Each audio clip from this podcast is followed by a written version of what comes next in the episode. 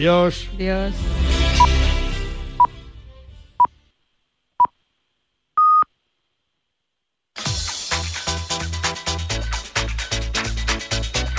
Al límite, con Fernando Soria. Hola, ¿qué tal amigas, amigos oyentes del Límite en Radio Marca? Comenzamos aquí, como siempre digo, nuestro fin de semana deportivo al límite en la radio del deporte. Con la ilusión y la esperanza de que nos siga en cualquiera de los formatos de marca, sigan toda la actualidad deportiva del fin de semana, pero también con la ilusión y el deseo de que se muevan el deporte es movimiento, el movimiento salud y la salud calidad de vida. Hay que vivir mucho tiempo, pero con calidad de vida y eso te lo favorece el deporte. Estamos con Víctor Parmeiro en la parte técnica, con Cristina Blanco en la coordinación y producción y con una primera comunicación telefónica de la mañana, la habitual, con el profesor López Nombela. Profesor, buenos días. Sí, buenos días. Ahora sí, ahora sí. Ahora sí, sí es sí. Sí, no, cuidado con esas palabras. Ay, ay. Entonces, ¿en qué quedamos? ¿Sí es sí, es no o depende? No, depende, depende. Depende, vale. Gerardo Cebrián, Guadalajara, buenos días.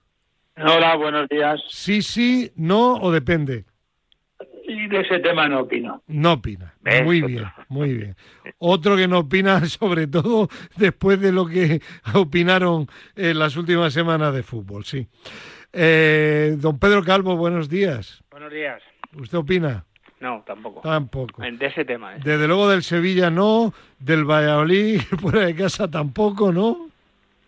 Bueno, es fútbol. Es fútbol. fútbol es fútbol, sí. Ah. Menuda quiniela íbamos a hacer. Eh, si jugáramos la, la ¿cómo es eh, Gerardo? El Seis Naciones nos daban la cuchara de palo, ¿no? Cuchara de palo, exactamente. Eh, palo por... no haber acertado ni una. Bueno. Bueno.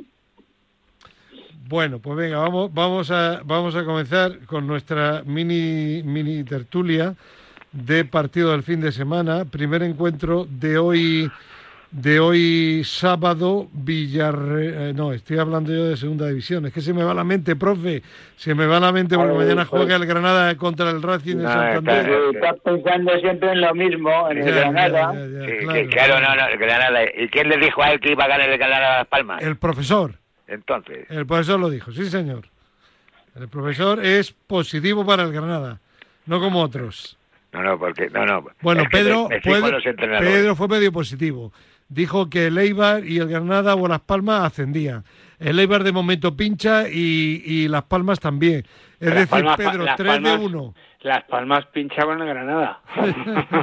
o sea que tú preguntaste y yo te dije que era, que un partido que, que, el Granada debería ganar que en casa había hecho, que en casa era bueno, pero, pero tú dijiste que no, pero bueno, da igual. Bueno, a ver, primer partido de hoy, 2 de la tarde, Osasuna Betis el Betis que se reengancha a la Champions, está únicamente a tres de la Real Sociedad de Gerardo Cebrián. Ya, pero ya, yo soy yo el primero que tengo que hablar. El que quiera, el que quiera. No, pero es que el, Osasuna tiene que guardarse para la final de la Copa. Ya, ya, pero pero eh, eh, el Betis gana yo digo que tiene que guardarse. Lo mismo. Bueno, no, digamos quién gana o quién pierde, porque vamos a fallar. Bueno, vais a fallar casi seguro. Ah, claro. ¿Cómo veis el partido? ¿Cómo veis el, partido? El Betis, ahora, el Betis está ahora ya. usted está diciendo algo lógico. Osasuna tiene la mente en la final de Copa, ¿correcto? Claro, no, no, a ver, y, pero de todas maneras, es que el, el Betis ahora tiene que estar armando cada partido que juegue como, como este sea el Joaquín, sea, bueno, se va, se retira. Y se queda de, eh, de asesor deportivo. Se puede quedar de lo que quiera, como se le cuenta chiste. Bueno, tiene un 12, tiene un 12% de acciones del Betis. Porque es un monstruo. claro. bueno, a ver, entonces, en definitiva, profe, ¿qué va a pasar? Ganar el Betis. Vale, vale. ¿No hay más análisis? A nadie Sí, sí, claro. Ah, bueno. yo, yo, yo estoy en la línea del profe. Los Asuna, estos tres partidos antes de la Copa que tiene, porque recuerdo que va a haber luego jornadas entre semana. Eh, al final, el Osasuna va a estar más, eh, hasta la Copa, va a estar más pendiente de... Va, a estar a medio gas, al ralentí. Eso es. Vale, y el Betis ha visto que la Real sigue fallando y dice, venga, me, el Betis ve su oportunidad Y, tiene, y tiene que intentarlo, vamos. Claro, claro. Incluso el Villarreal, a pesar de la última derrota, tiene sí, también no, Pero el Villarreal va a dar guerra ahí hasta el final. Claro, claro. Bueno, ¿alguna opinión más de este partido o pasamos al siguiente? Los tres opinamos que debe ganar el Betis. Muy bien. Bueno, antes de seguir adelante, saludamos a Cristina. Hola, Cristina. Ah, buenos y rojiblancos días. Buenos días, Fernando. Bueno, a ver, siguiente partido. Almería Athletic. Pues decía el otro día, me parece que era Gerardo, que la Almería iba a dar caña. Bueno, no, no ganó, pero estuvo cerca de darle un susto al Atlético de Madrid, ¿eh?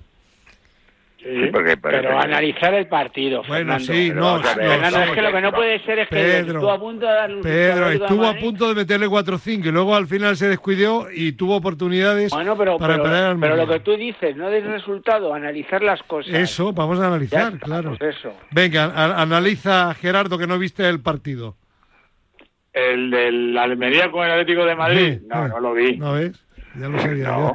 Y el de la Almería con el Bilbao, que es este hoy a las cuatro y cuarto, sí. pues yo me tiro a la piscina y digo que va a ganar el Almería. Anda, anda.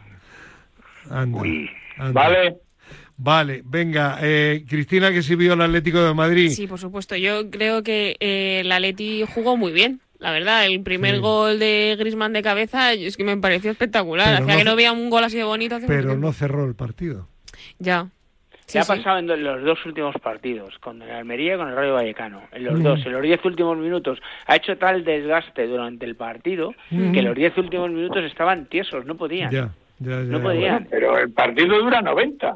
Ya, ya, ya, ya, pero es lo que estoy diciendo, que es, un tema que tiene que valorar Simeone porque tampoco hizo todos los cambios. Ya. Estaban diciendo en, la, la, en el, último programa que el Atleti era la de Dios no, no, y fue la de pues, Dios, Envidioso, Gerardo. La de Dios, Gerardo. Escúchame, fue la de Dios, Gerardo. La de Dios, bueno, pues fue, la de Dios, Almería. fue la de Dios 2-1. Bueno, 2-1. Yo, yo el otro día...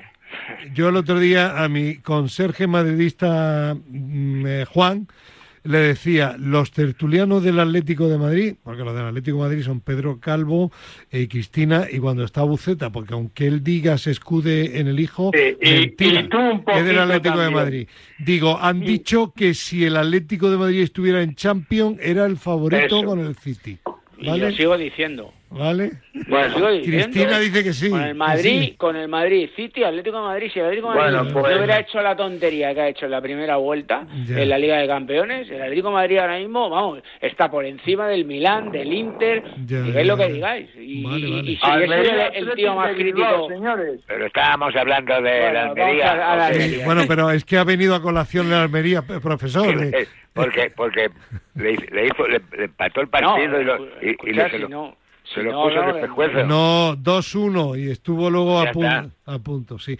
Bueno, profesor, eh, ¿el Almería le gana al Atleti Bilbao o no? Al Atleti Bilbao, el otro día nos, nos equivocamos con el, con el, con el este. Con el Villarreal. no, me equivocó el Gerardo. Ah, sí, sí. Por, lo de, lo de Sanse, hombre. Ay, Gerardo. Hombre, y luego perdió Sanse allí. Pero usted no me haga caso a mí. No. ¿Cómo que no te voy a hacer caso si me, me, tienes despistado? Profesor, Gerardo de lo que sabe de atletismo. Claro. Claro. Usted diga lo, lo contrario que diga yo. Claro. Hombre, yo cada vez que habla de atletismo se me abre la boca y me tengo que poner la, el bastón. Se le abre la boca de aburrimiento. Eh, eh, cuidado. No, de admiración. Ah, y bueno, que, ah, bueno. Y que me tengo que poner el bastón aquí en la barbilla. Bueno. Para, que se me cierre la boca. Partido, partido reñido porque el Atlético quiere estar en Europa y el Almería estar en primera el año que viene. Seguimos. Seis y media de la tarde. Esa Real Sociedad que no termina de contra un Rayo Vallecano que yo creo que ha dicho, aquí ya me planto. Recordemos que en las últimas temporadas del Rayo Vallecano ha empezado muy fuerte y ha ido luego perdiendo gas. Eh, yo creo que es una buena oportunidad para la Real, pero ¿qué Real? ¿Qué Real? A ver, eh, Pedro Calvo, ¿qué Real nos vamos a encontrar? Bueno, pues eh, si es la de los últimos partidos, es que la de Real ahora está como el Villarreal, o sea, en, diente de sierra. Entonces, al final, eh, si te encuentras la Real que juega como sabe jugar y, llega y, materializa las ocasiones, pues el Rayo tiene poco que hacer, pero, pero es que no te estás encontrando ese Real, entonces, y el Rayo es un equipo peligroso en todos los sentidos, aunque no, no anda del todo bien ahora, pero es un equipo muy peligroso, entonces yo yo no, no, le daría no le daría los tres puntos directamente. Yo no se los daría. No a la Real no. No Hombre, yo creo que el Rayo puede ganar perfectamente. En la jornada pasada ganó a Osasuna, que es toda un finalista de Copa del Rey. Creo que tiene con qué salir al campo a ganar y la Real Sociedad ha perdido contra el Atleti de Bilbao. O sea, no veo yo a la Real ahora mismo por las últimas dinámicas eh, más superior que el Rayo, la verdad.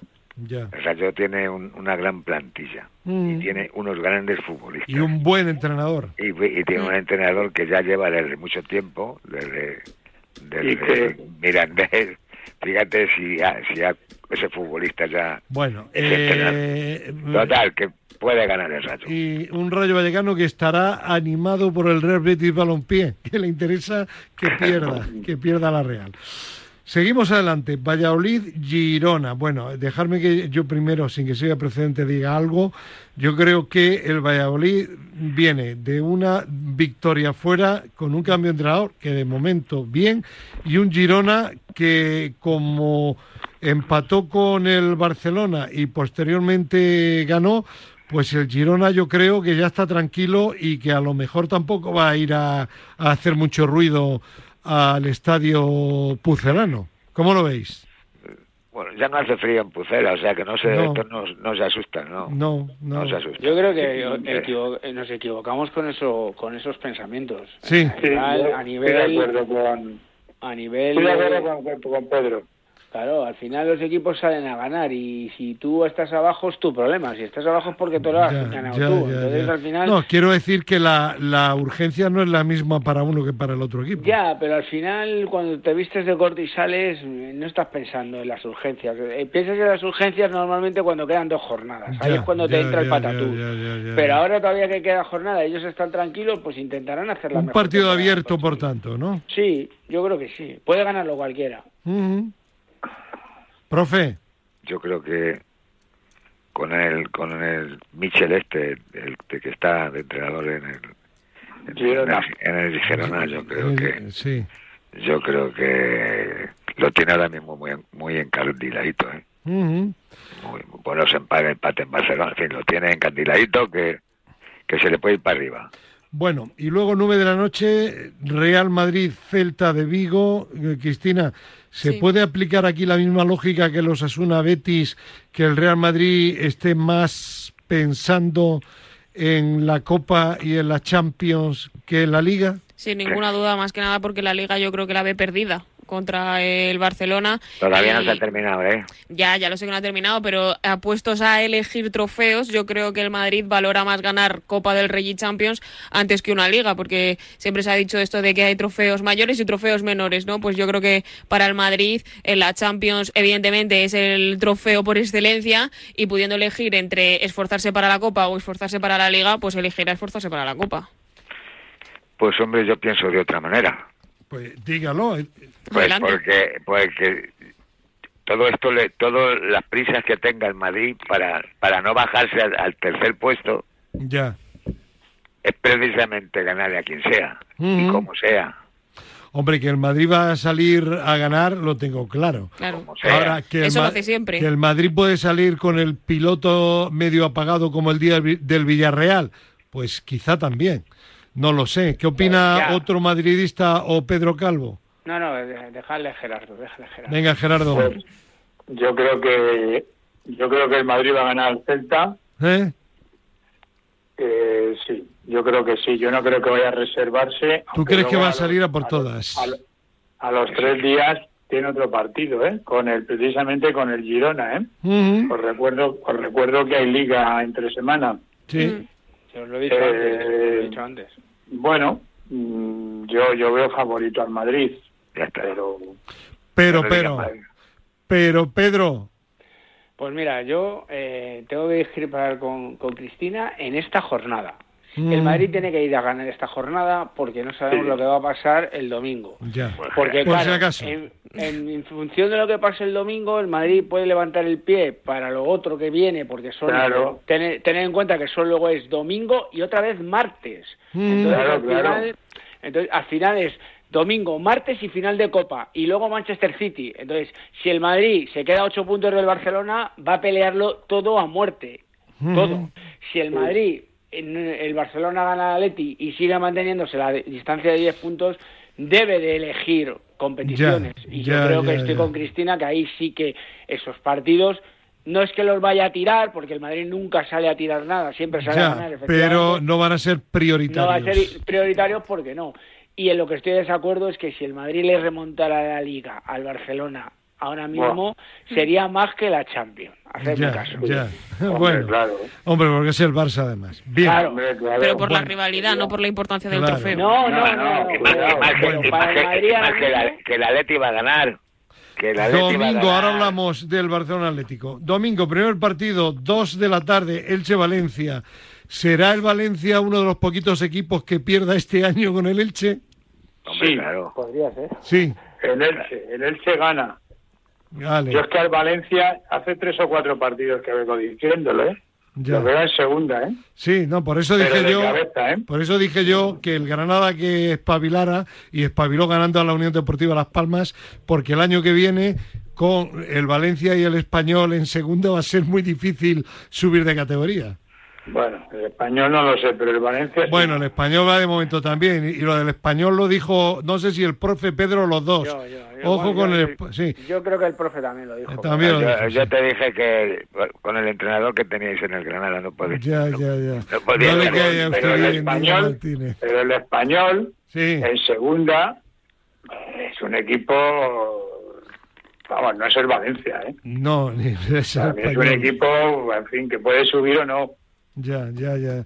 Ya, pero yo prefiero no tener que luchar por el ascenso con No, español y Valencia. en el Granada. Hombre, cada uno piensa lo suyo. Ya, bueno, o tú cuando hablas no piensas en toda la el... pinta de bajar a segunda. Vale.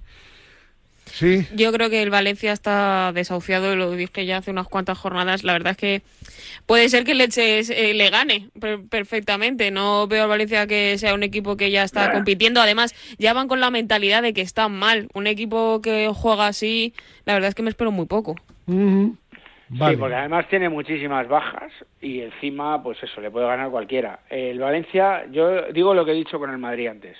El Valencia se la juega en esta jornada. Si consigue ganarle al Elche, se va a volver a acercar al grupo de arriba porque hay enfrentamientos directos. Con lo cual, eh, tendría otra o- otro cartucho para la semana siguiente. Otra mentalidad. Pero como empate o pierda con el Elche, yo creo que ya va en, en, vamos, en dinámica de segunda.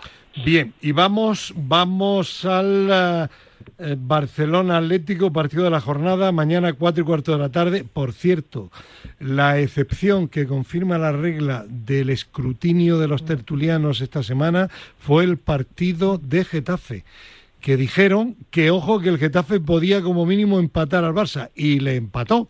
Ahí sí que hubo acierto, en el resto poco. Bien, dicho esto, ¿Barcelona Atlético de Madrid puede cambiar las previsiones de la liga si gana el Atlético de Madrid? ¿Puede ganar el Atlético de Madrid? Abro comentarios. Hombre, yo creo que por supuesto que puede ganar el Atlético de Madrid. Eh, profe, ha visto Claro, qué claro rápido. que sí. Profe, Claro que sí. Cristina, No, no, cómo no, se no. tira la primera, ¿eh? Atlético. yo- Venga, Cristina. Yo ahora voto por. por Hombre, Cristina. pero más que nada porque el Barcelona no está dando su mejor versión últimamente. Después del empate con el Girona, a mí la verdad es que el Barça me deja una sensación bastante mala en cuanto a rendimiento te- mm, que me sorprende por la plantilla que tiene y el Atleti está yo creo que muy bien después de los dos goles del otro día de Griezmann y que además está a solo dos puntos del Madrid que parece que no pero eso motiva bastante poder pillar aunque sea la segunda plaza y ganar entre comillas al Madrid eso en el orgullo pues también toca entonces yo creo que sí Ocurra la que se puede liar. Sí.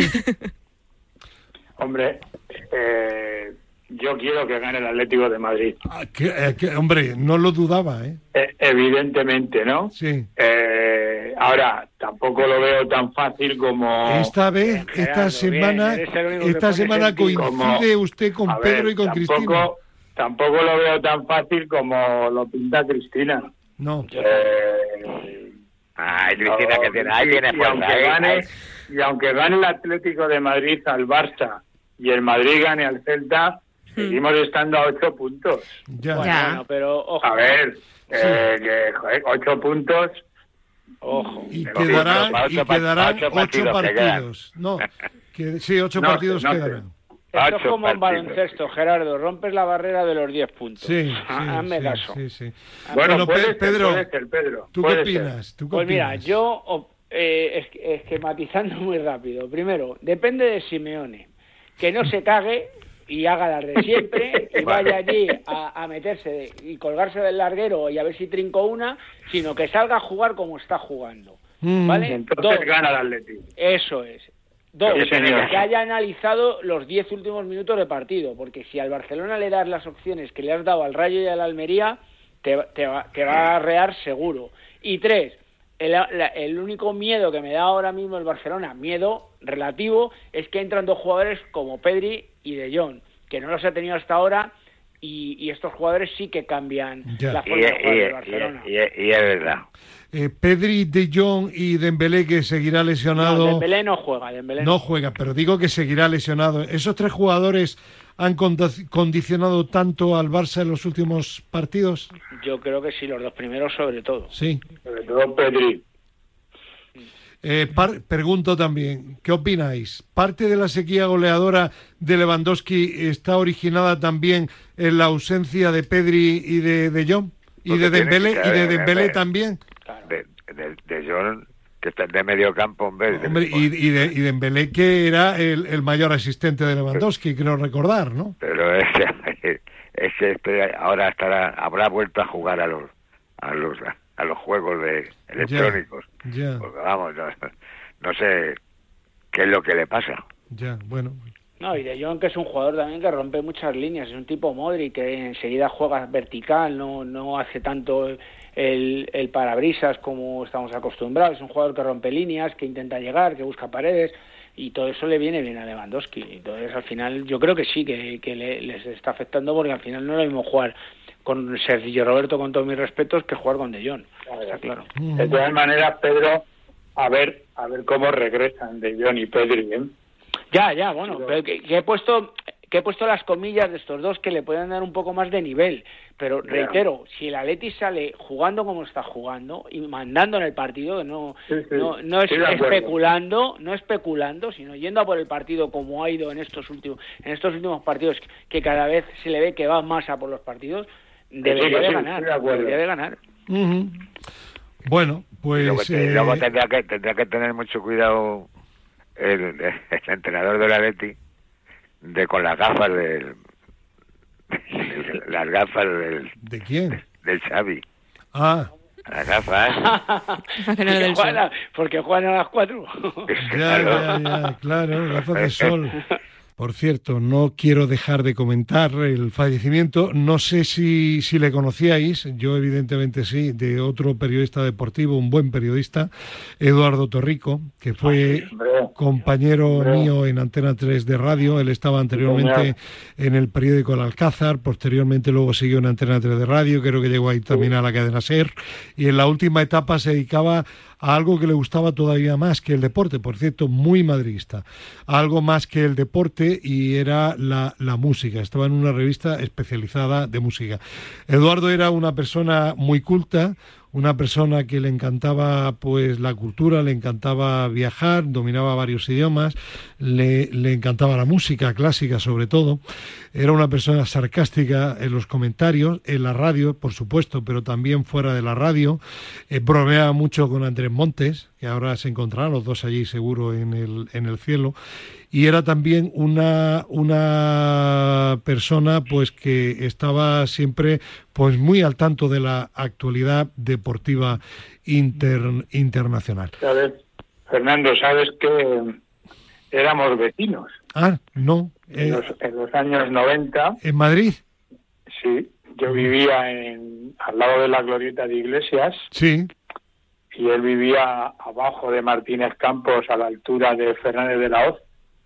Y yo bajaba andando por la mañana a la Federación de Atletismo que estaba en la calle Miguel Ángel y siempre me lo encontraba allí a primera hora, además, muy prontito, bueno, primera hora, no y media por ahí. Sí, sí, sí. Y menudas parrafadas que nos metíamos los dos y hablábamos precisamente de eso, de música. Sí, sí, sí. Curioso, ¿eh? Yo, yo le recuerdo eh, en aquella época, en el año ochenta y tantos, eh, en la radio, los periódicos, en todos sitios se podía fumar.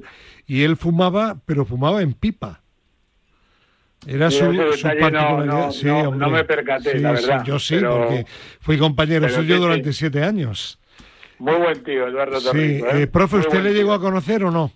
Pues no le pongo cara. No, con gafas, iba muy iba casi siempre con Gaspar Rossetti. Era, muy bien vestido. Éramos, sí, sí, muy, muy elegante, sí, sí. Pero tengo que conocerle porque. Sí, sí. Porque yo, le, conocí una vez, conocí de pasada, allí en la federación, que vino cuando estaba Gaspar en la federación, vino a ver a Gaspar. Sí, sí, él, cubría mucho en la federación, sí, sí. Antaño era muy amigo de Gaspar Rossetti. Sí, sí, sí, de hecho venía habitualmente a verle allí a la federación. Oye, Fernando. Sí. Pero, pero no me he enterado de su fallecimiento. cuando ha sido? falleció eh, el jueves por la tarde. ayer, ayer lo estaba hablando este, este el Bobby Sí, Roberto Gómez. Roberto. Y, que precisamente te nombró a García, digo a García, bueno, a García también se nombró, nombró a, a todos vosotros. Claro, es que Roberto también fue compañero claro, claro. Sí, sí, sí. Bueno, pues eh, Eduardo, eh, seguro que nos vas a seguir desde arriba, pues desde el cielo. claro. Vaya. Bueno, que, pues que, la, que, la, vida es así. 64 añitos tenía, no demasiados.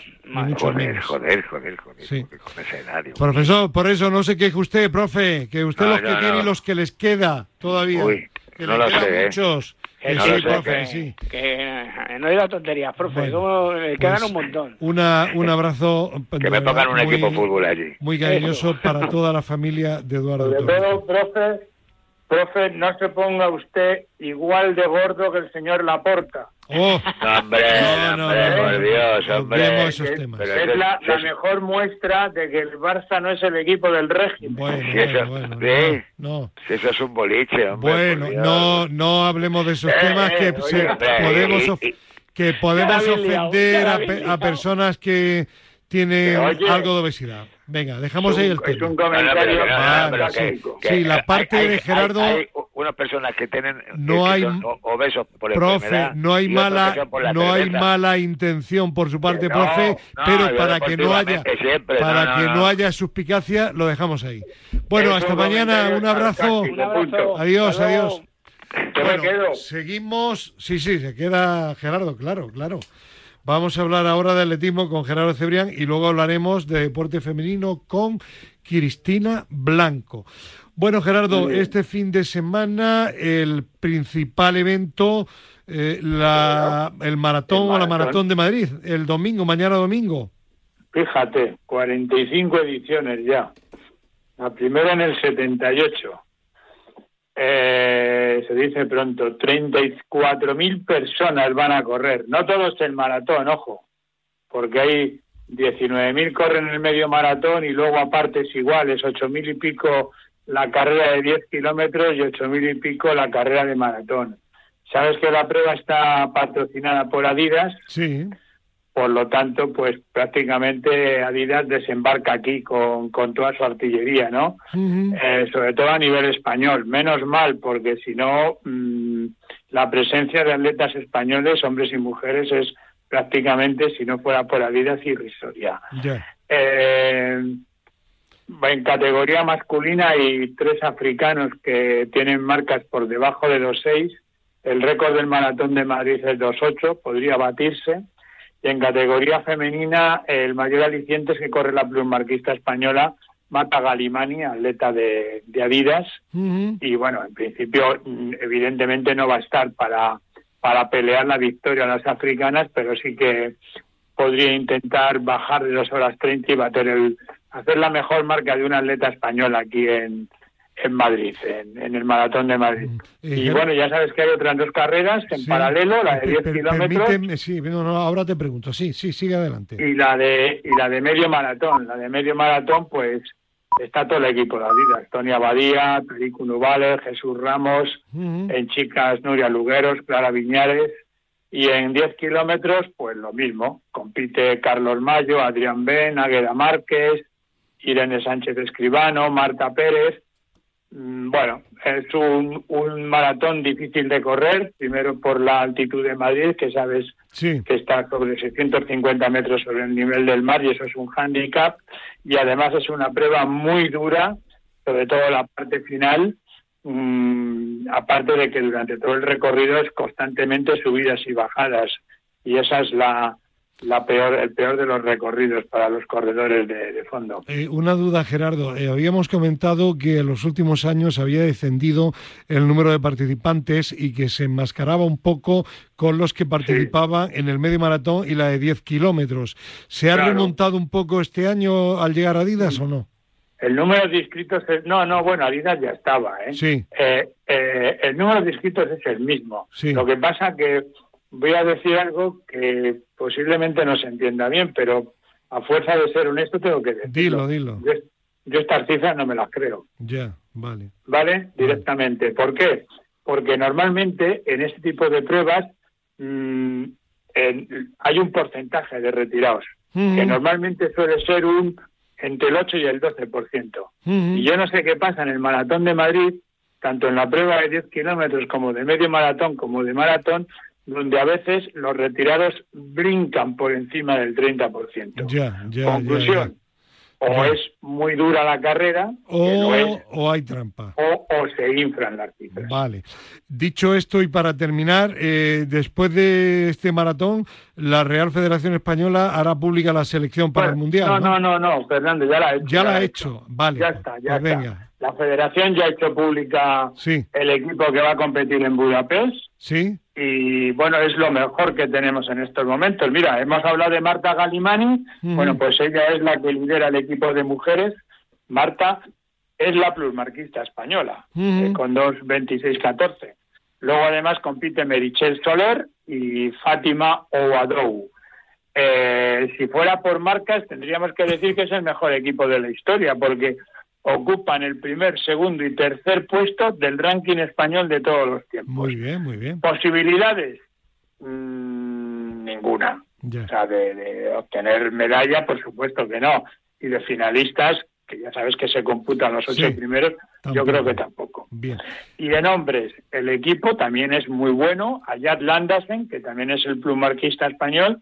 Este atleta, ojo, ya ha sido quinto en los Juegos Olímpicos, por lo tanto, tiene mucho que decir. Tiene un problema eh, que se llama que tiene 42 años. Ojo. Eh, compite además Abdelazir Merzugi, un atleta que viene del mundo del 3.000 obstáculos. Mm, yo no tengo mucha confianza en él. Y compite el más joven de todos, que es un auténtico talento, se llama Tariku Nubales. Eh, un atleta mm, que ha corrido este año en dos horas siete minutos y que yo creo que es el, el, el futuro del maratón en España. Muy bien, pues vamos a seguir ese campeonato del mundo, lo comentaremos aquí en Al Límite en Radio Marca. Gerardo, mañana hablaremos incluso de Usain Bolt, ¿de acuerdo? Uh, fíjate, qué bien. Un abrazo, hasta mañana. Adiós, hasta mañana. Bueno, recuperamos ahora para el bloque de deporte femenino a Cristina Blanco y vamos a hablar, Cristina, de Alexia Putellas, que ha vuelto a ser protagonista y esta vez en los premios nacionales del deporte que tuvieron lugar el pasado martes en el Palacio del Pardo. Efectivamente, la capitana del Barcelona recibió el premio y se puede decir que fue una entrega de reina reina, porque Leticia le dio el galador rodeada de otros premiados como John Ram, Alberto Ginés, Adriana Cerezo o Alberto Fernández, entre otros. Y la dos veces ganadora del Balón de Oro, de Best o de UEFA Best Player, pues suma más sí un reconocimiento individual más a su lista con la mirada puesta en su recuperación que desde julio pues la tiene alejada de los terrenos de juego juego y ya se está entrenando con el grupo después de llevar 10 meses desde que se lesionó en julio por una rotura del ligamento cruzado. Eh, aparte de Alexia, ¿qué otros eh, premiados hubo en la gala? Pues el golfista John Ram con el premio Rey Felipe como mejor deportista español, el escalador Alberto Ginés al premio Rey Juan Carlos como deportista revelación o la teocondista Adriana Cerezo con premio Princesa Leonor como la deportista menor de edad que destaca por su progresión deportiva. En clave femenina, destacar la atleta Yulimar Rojas con el trofeo Comunidad Iberoamericana por ser deportista internacional más destacada, así como los tiradores eh, Fátima Gálvez y Alberto Fernández con la Copa Barón Well como equipo más destacado. Aprovechando la coyuntura de los premios, se explicó el plan de acción Deporte y Mujer. ¿En qué va a consistir? Pues tiene como objetivos impulsar y promocionar la práctica deportiva de las mujeres y potenciarla. Los programas y formaciones que vienen desarrollando son charlas de deportistas femeninas en centros escolares, donde mujeres propuestas por federaciones pues van a colegios para financiar el deporte desde la educación, hacen talleres o hacen formaciones en igualdad en el ámbito deportivo. Precisamente del deporte en la mujer vamos a seguir hablando ahora. Cristina, gracias. A ti. Y vamos a hablar con Alberto Nubiala, que es investigador de la Universidad Pablo Lavide de Sevilla. Alberto, con buenos días. Hola, muy buenos días. Y el motivo es un buen, un interesantísimo estudio de las universidades Pablo Lavide de Sevilla y de Huelva, que señala que el 48% de las niñas abandonan el deporte frente al 33% de los niños. ¿Por qué, Alberto, esta diferencia? Bueno, en principio, tanto, tanto uno como otro me parecen unos porcentajes excesivos, y no porque no sean reales, sino porque seguramente pueden ser incluso hasta mayores. Mm. Eh, el problema realmente es el, el, servicio, la mala calidad del servicio que, que se les oferta a estos grupos de edad. Eh, cuando tú prestas un servicio, cuando se presta un servicio, hay una serie de, de factores, una serie de personas que, que intervienen en el mismo y desgraciadamente en el deporte en la edad escolar y el deporte, en mi opinión, en general, pues no se está ofreciendo los... Eh, no se satisfacen las expectativas que estos grupos tienen. Las niñas posiblemente tienen unos, eh, un afán menos competitivo y desgraciadamente la mayor parte del servicio, la mayor parte del producto es competitivo. Mm, he estado oyendo ahora mismo que, que sí, que van deportistas de alto nivel y demás, que están muy bien y más, pero las niñas realmente para practicar no necesitan ver ni, deportistas de alto nivel, sino lo que necesitan es que ellas, su práctica deportiva les llene, les, eh, efectivamente, en eso coincidimos y lo hemos comentado en alguna ocasión, en los veintitantos años que llevamos ya aquí en el límite en Radio Marca, que el problema es que los niños y niñas hoy día, con una oferta tan variada de ocio como puede ser las videoconsolas, el móvil, etcétera, etcétera, eh, si están en un deporte competitivo y ven que no tienen posibilidad de llegar a cierto nivel, al final lo dejan porque lo ven como una salida para ser alguien importante, cuando el error está en que habría que enfocarlo como un elemento de ocio y sobre todo una herramienta para la mejora de la salud. Efectivamente, es un elemento educativo que no solo mejora la salud, que es muy importantísima. La y, y, divertido. y divertido, y divertido. El problema, el problema es que no se divierten los niños. Yo, por ejemplo, tengo eh, tengo un, equipillo de baloncesto y demás de, niños y nosotros perdemos todos los días. No creo que haya en España un equipo de baloncesto infantil que haya perdido más partidos. No creo que... Y, pero los niños vienen porque tratan de pasárselo bien. ¿Hasta cuándo podemos seguir manteniendo esa motivación?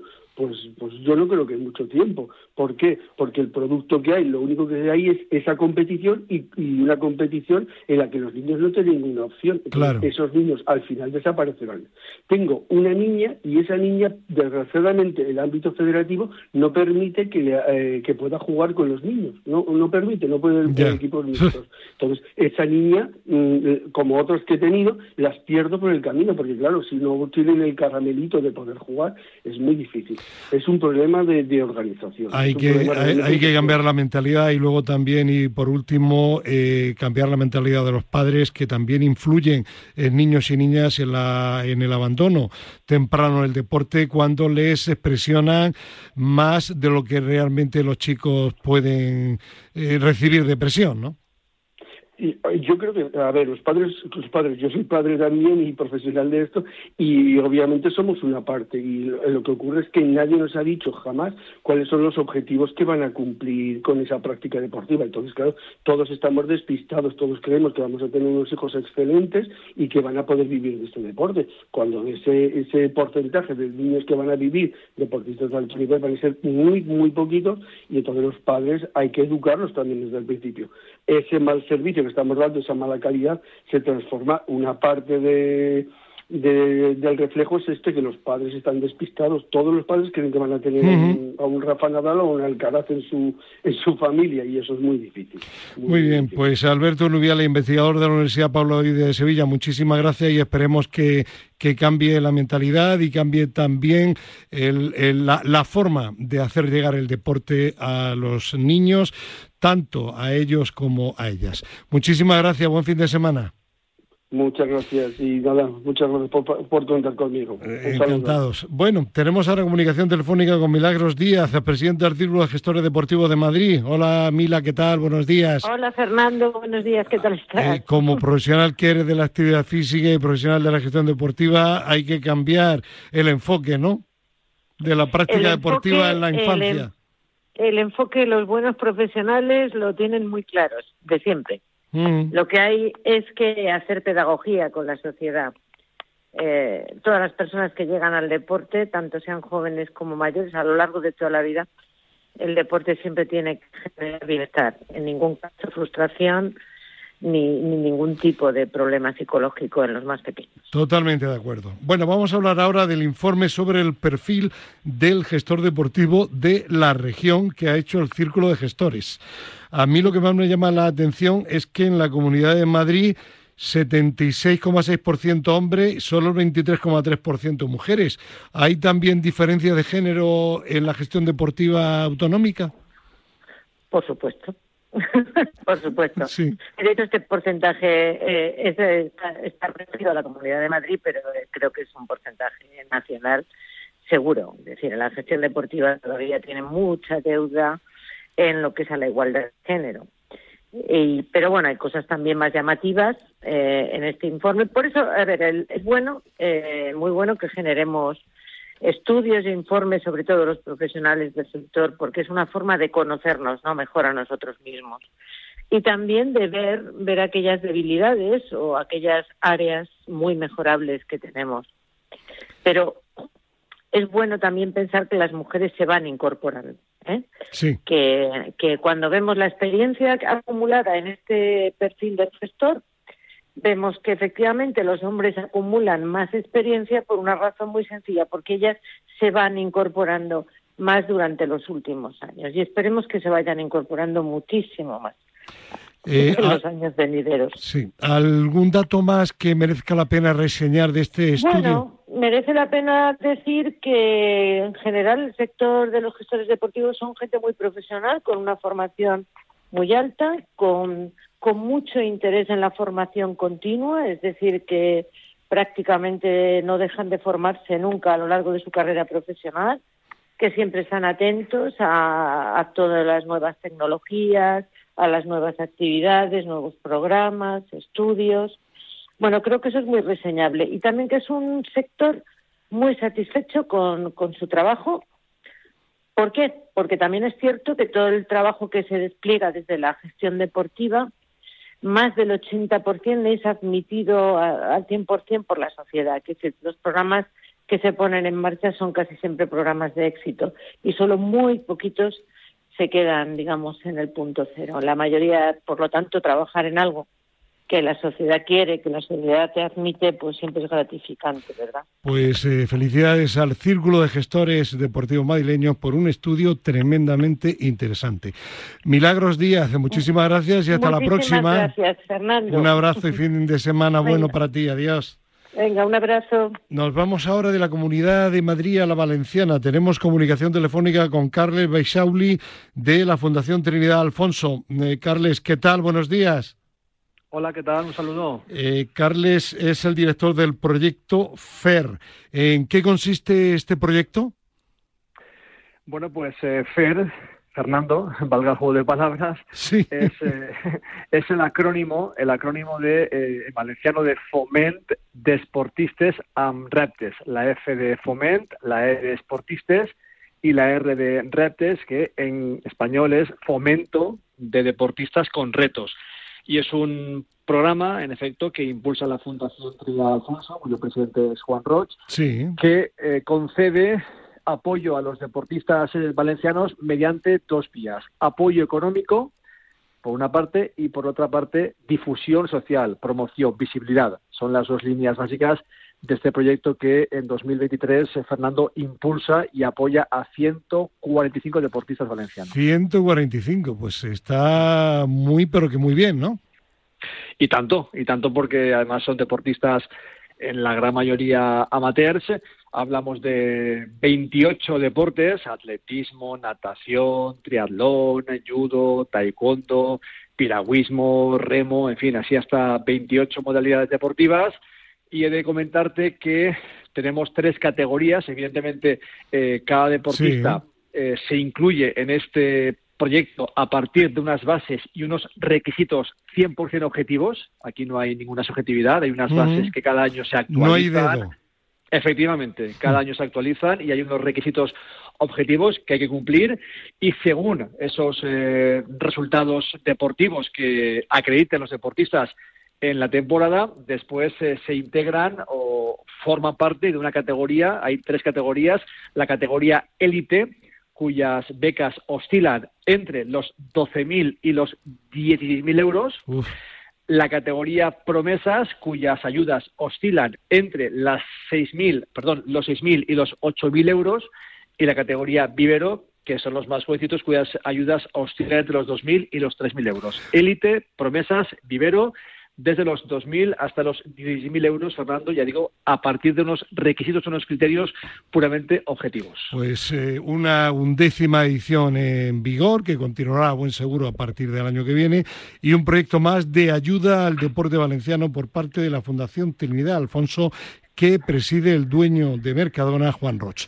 Pues Carles Baixauli, felicidades por esta nueva edición y que el proyecto y las ayudas pues estén pues eh, de por vida si es posible. Mm. Evidentemente, porque es una, es una ayuda y es un impulso muy importante para estos deportistas, eh, muchos de ellos eh, muy jóvenes, que pueden recibir, que reciben de hecho, un apoyo que les permite centrarse de forma más, no, no exclusiva, pero sí de forma más intensa en el deporte, disponen de más recursos para tener concentraciones, viajar a competiciones, adquirir material, tratamiento médico, en suma, unas ayudas muy importantes con el objetivo, Fernando, de que el deporte valenciano esté presente en las grandes competiciones nacionales e internacionales y como objetivo o como destino final, como no, la presencia en los Juegos Olímpicos y Paralímpicos de París 2024. Lo dicho, un proyecto imprescindible. Eh, Carle Baixauli, muchísimas gracias, felicidades, buen fin de semana. Igualmente, hasta luego. Y nos vamos ahora de Valencia a Galicia. Don José Ramón Lete, secretario general del Deporte para Galicia. ¿Qué tal? Buenos días. ¿Cómo estamos? Muy bien, un placer de nuevo poder hablar con usted aquí en nuestro programa radio de Al Límite de Radio Marca. Digo nuestro porque usted desde los primeros programas ya intervino. Primeramente desde su cargo en la Comunidad de Madrid, posteriormente eh, en Galicia, luego de nuevo en Madrid. Bueno, pues casi vamos de la mano y para mí personalmente es un placer.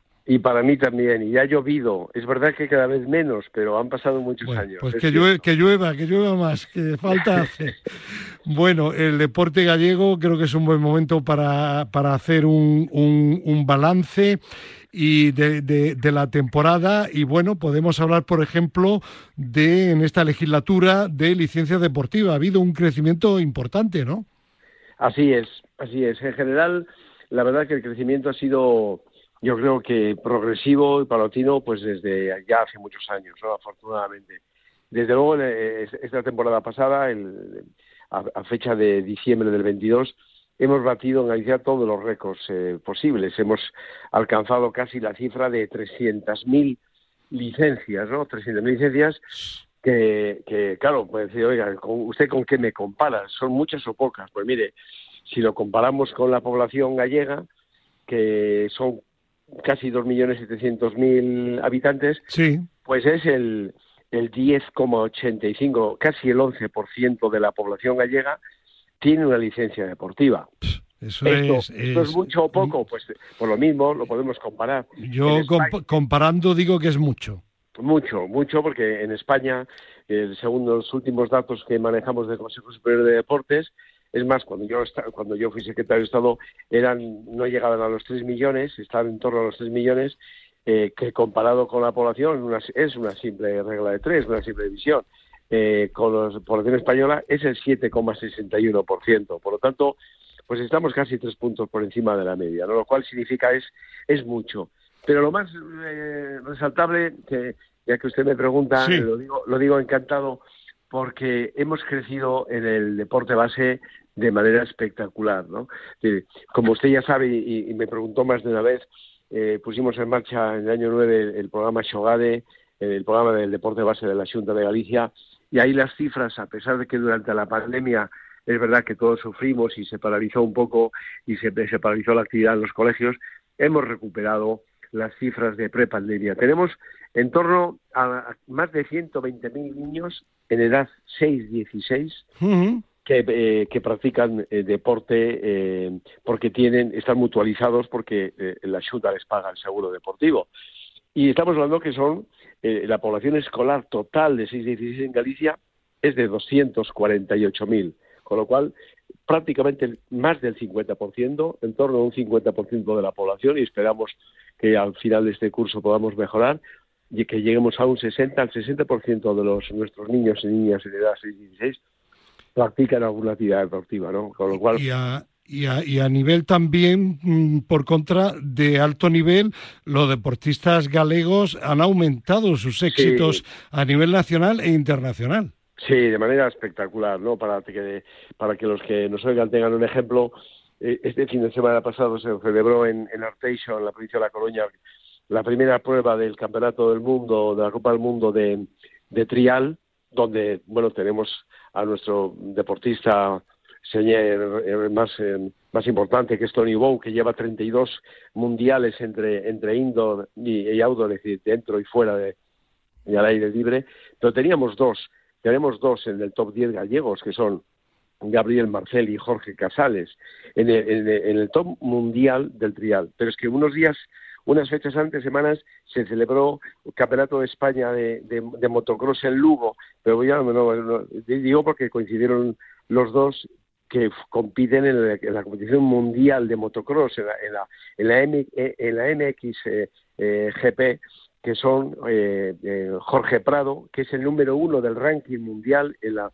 máxima categoría del motocross, y Rubén Fernández, que, que va de quinto de sexto en este momento en el ranking, ¿no? Solamente por hablar del mundo del motor, pero si ponemos ejemplos de los piragüistas, que son los que más medallas han traído a Galicia, y, y un sinfín de deportistas, ya tenemos reconocidos más de 800 deportistas gallegos de alto nivel y ha crecido esto de una manera impresionante. Es, eh, tremendo y consecuencia de ello, eh, y es la consecuencia de que ha habido pues un aumento presupuestario importante para el deporte gallego. El presupuesto en esta legislatura ha sido el mayor de toda la historia del deporte galego. Ya sabe que la revista Deportistas eh, cada año publica el, el ranking de las comunidades autónomas.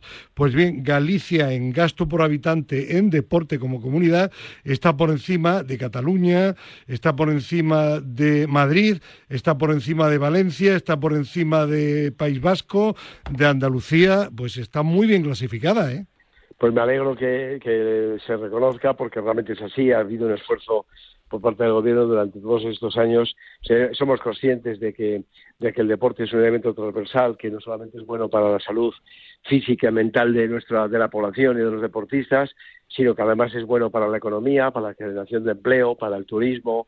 Eh, por tanto, eh, ha sido una apuesta fundamental y, yo me alegro porque desconocía con exactitud el dato. Sabemos de lo que estamos haciendo, sabemos de lo, de lo que estamos invirtiendo y de esos datos de récord, pero, mm, pero eh, escudriñaré con, con lupa la revista Deportistas para ser consciente de, la realidad que vive Galicia. Una realidad eh, extraordinaria a nivel, a nivel deportivo que estoy seguro que va a ser como la famosa medalla, hoy te quiero más que ayer, pero menos que mañana. Hoy el deporte gallego está mejor que ayer, pero peor que mañana, con seguridad. Pues, esperemos que sea así porque habrá un compromiso en las agendas públicas de que realmente eh, hacer una inversión en deporte es, apostar por el futuro. Claro que sí. Pues José Ramón Lete, secretario general del Deporte Gallego, un placer volver a hablar y que podamos seguir hablando pues durante muchos años. Pero, pues pero eso sí, que llueva ya, mañana si es posible. Eh, pues que llueve ya aquí, hasta en Galicia eh, tenemos esa, e, e, ese, dato positivo. Ayer eh, llovió, entre una pequeña borrasca pero llovió y por lo tanto hoy nos ha dado un respiro, pero eh, afortunadamente en Galicia también llueve. Que llueva mucho. José Ramón Lete, gracias y un buen fin de semana, un abrazo, hasta la próxima. Otro para ti, Fernando, gracias. Bueno, tenemos ahora a Fernando Soria Hernández con España se mueve, se mueve Galicia, se mueve Valencia, se mueve Madrid. Fernando, ¿qué tal? Buenos días. Hola, buenos días. Eh, ¿De qué hablamos hoy en primer lugar? ¿Te parece que certifiquemos la celebración de la carrera INRAM de la que hablamos la semana anterior de la Fundación A la Par? Sí, sí, sí. Desde aquí le damos la enhorabuena a la Fundación A la Par porque ha sido todo un éxito y, y además el día fue maravilloso, por lo cual le salió redondo. Aproximadamente un millar de participantes. Sí, aproximadamente. Era un evento en el que participó gente con discapacidad intelectual y gente sin discapacidad. Y bueno, lo que se trataba es, eh, es promover, por un lado, la concienciación y, y también a recaudar fondos para, para mejorar la calidad de vida. Bueno, ¿y qué otras novedades tenemos en torno a España se mueve? Pues mira, estamos ultimando los detalles de la jornada que vamos a hacer en el Ayuntamiento de Leganés el, el día 8 de mayo, que es una jornada que está incluida dentro de la Semana de la Inclusión y va, va a tener dos sesiones, una de mañana de práctica deportiva con niños de distintos colegios de la localidad y luego por la tarde es una jornada destinada al, al, al mundo del deporte del ayuntamiento en el que mm, distintas entidades van a compartir eh, experiencias y recomendaciones sobre cómo promover la inclusión, entre ellas la Federación Española de Deportes para Personas con Discapacidad Intelectual, el Comité Paralímpico Español y España se mueve. Y, luego bueno, también hemos estado trabajando con estas dos entidades esta semana porque, como hemos adelantado otras veces, están participando en, en dos proyectos europeos que estamos llevando a cabo, uno con Francia y el otro que hemos hecho nosotros aquí en España del, certificado de, periodismo deportivo inclusivo para mm. medios de comunicación. Bueno, y mientras eh, sigue Madrid y se mueve sus emisiones, mañana programa número 309, 8 y cuarto de la mañana, más temprano de habitual, porque a partir de las 9 menos cuarto, Telemadrid va a retransmitir en directo el maratón del que hemos hablado anteriormente con Gerardo Cebrián. Eh, ¿Qué destacamos de este programa? Pues en Madrid se mueve por Madrid, asistiremos a la presentación del torneo Fútbol Cadete Vicente del Bosque en Alpardo, a la segunda edición de la Fiesta de Deporte de Alcobendas y la presentación de la candidatura de la Ciudad Europea al Deporte por Arganda del Rey durante la Olimpiada Escolar. Luego tenemos una nueva historia de superación, en este caso de Kimbo, que es actor y deportista activo con más de 80 años. Tendremos un nuevo consejo de, Pilar Caballero de Pilartes, en este caso sobre las hernias discales. Y luego, pues mira, eh, eh, retransmitiremos también un reportaje de lo que ha sido la, carrera en RAN de la Fundación la par. Y luego, bueno, como siempre, muévete con nosotros, iremos a distintos eventos de la Comunidad de Madrid. Mañana Madrid se mueve ocho y cuarto de la mañana y allí verán también, tendrán la oportunidad de ver a Cristina Blanco como reportera. Pues vamos a terminar. ¿Con quién? Con nuestra doctora favorita, Ana María Jara Marcos. Buenos días. Buenos días. Hoy hablamos de dolor y deporte. El deporte se define como la actividad física más o menos intensa que pretende mejorar el rendimiento de órganos, músculos y por añadidura de la persona. El 95% de la consulta de un trauma, por no decir el 100%, es el dolor, tanto en deportistas como en población normal.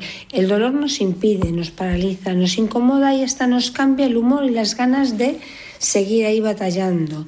Eh, por eso nos encontramos con una gran preocupación donde nos preguntamos nuestras inquietudes y dificultades para encontrar el daño o la causa que produce ese dolor para poder combatirlo.